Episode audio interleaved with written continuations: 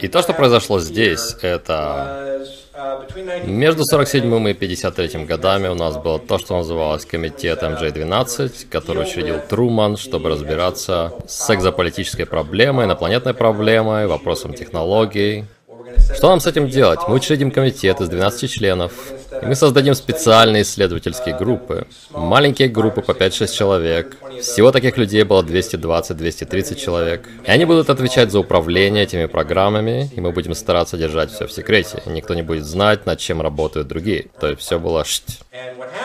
Вот что произошло. Комитет очень быстро потерял контроль над программами, потому что специальные исследовательские группы были глубоко погружены в управление самими программами, а комитет просто говорил, делайте это, не делайте того, делайте это, не делайте того. Но это были просто 12 человек в комнате, которые говорят это, и у которых не было реальной власти и надзора над этими проектами много лет. И по сути они просто говорили всем, что делать, а все говорили, да, босс. Но многие члены исследовательских групп, включая настоящего засранца и проходимца Генри Киссинджера, они решили, что мы можем заработать много денег, если сделаем все по-своему. Это мое неуклюжее изображение Киссинджера. Да, люди вроде него сказали, хм, мы сделаем хороший бизнес на этом. Я имею в виду мы, а не вся раса и не вся цивилизация, а только наш приватный клуб друзей. Итак, исследовательские группы начали выходить из-под контроля.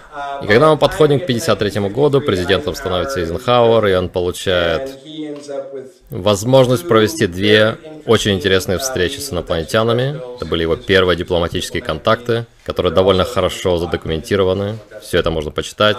Я имею в виду исследование инцидентов, когда официально он ездил к зубному врачу, например. И все подобные предлоги и поездки уже практически разоблачены, и все уже в курсе что он ездил не туда. Был случай во время второй встречи, когда он привел с собой архиепископа Лос-Анджелеса, Макентайра, кажется, не помню его первое имя.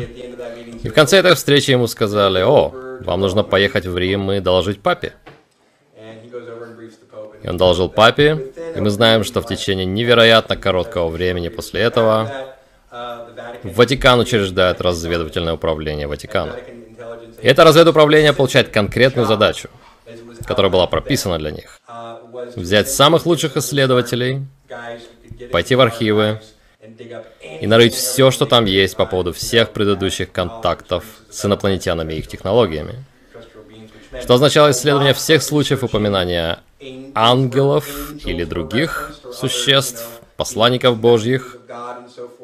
Было ясно, что это на самом деле были инопланетные существа.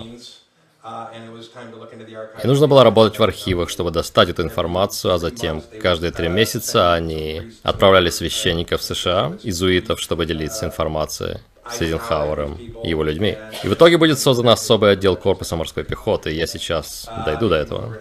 Они приезжали и давали нам информацию.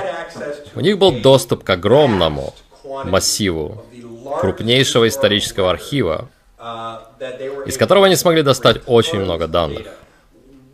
Нет сомнений в том, что аппарат военной разведки и секретные военно-космические программы США в целом и по частям продвинулись вперед гораздо быстрее и скачкообразно, именно благодаря информации, которую мы смогли получить от священников в Ватикане и того, что они накопали в своих архивах.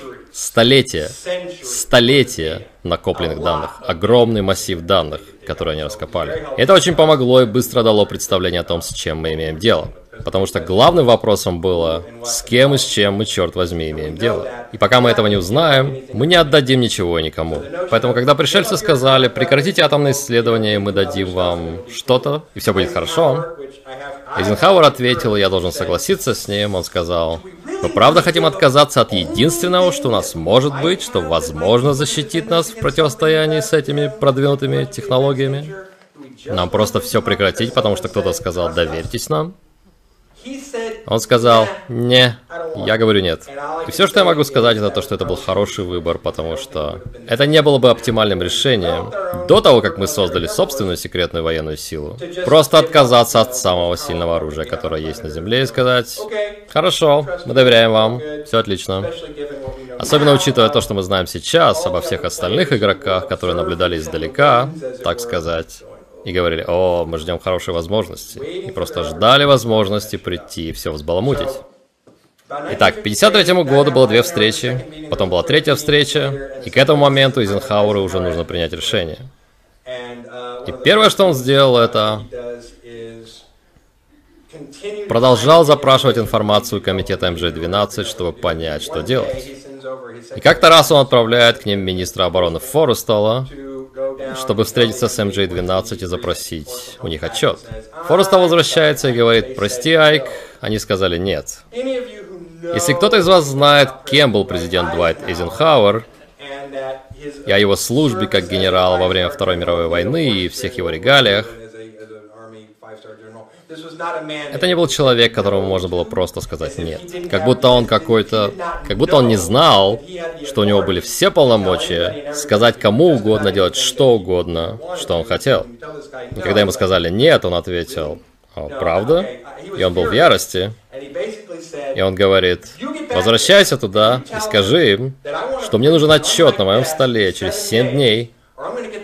Или я отправляю первую армию на базу С-4, где они проектировали корабли к югу от Грум-Лейк в зоне 51. Мы взломаем дверь в С-4.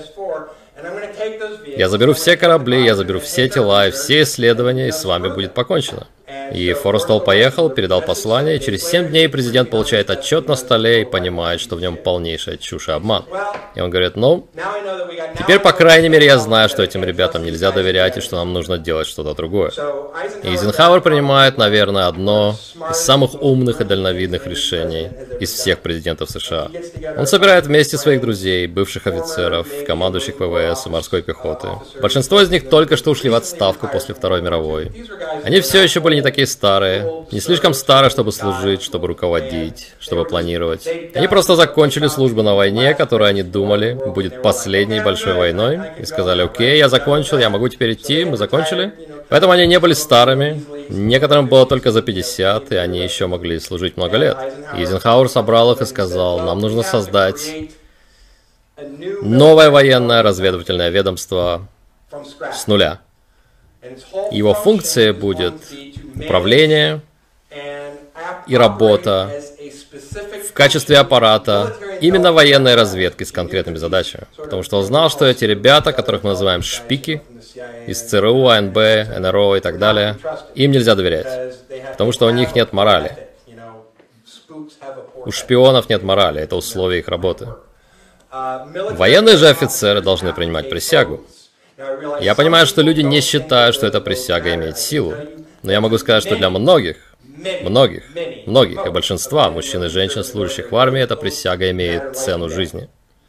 Эта присяга определяет то, за что ты живешь, за что ты умираешь и за что ты убиваешь, за что ты рискуешь своей жизнью и за что ты готов сделать что угодно. Вот что эта присяга значит для людей, которые исполняют ее. И это значит, что в какой-то момент твоя жизнь больше тебе не принадлежит. И это не значит, что другие просто будут распоряжаться ей. Но это значит, что если ты чувствуешь, что подошел момент, когда необходимо пожертвовать своей жизнью, ты это сделаешь. Я знаю многих людей, включая меня самого, для кого эта присяга что-то значит. Эйзенхауэр, зная это, решил создать именно военное ведомство. Итак, эти ребята собираются вместе, они привлекают офицеров, которые называются генеральный судья-адвокат. Это просто красивое название для юристов в офицерском звании в армии США. Если вы юрист и работаете в армии, вы генеральный судья-адвокат. Итак, он собирает юристов и других офицеров, и они говорят, как нам создать учредительный документ с параметрами и кодексом, который будет управлять этим новым военным ведомством, которым, как мы надеемся, сможет внести подход именно военной разведки в общую картину, с которой мы имеем дело. То, чему мы сможем доверять, с надежными наблюдателями из рядов армии, которым можно доверять, которые будут обрабатывать разведданные должным образом и передавать их вверх-вниз по цепи командования должным образом.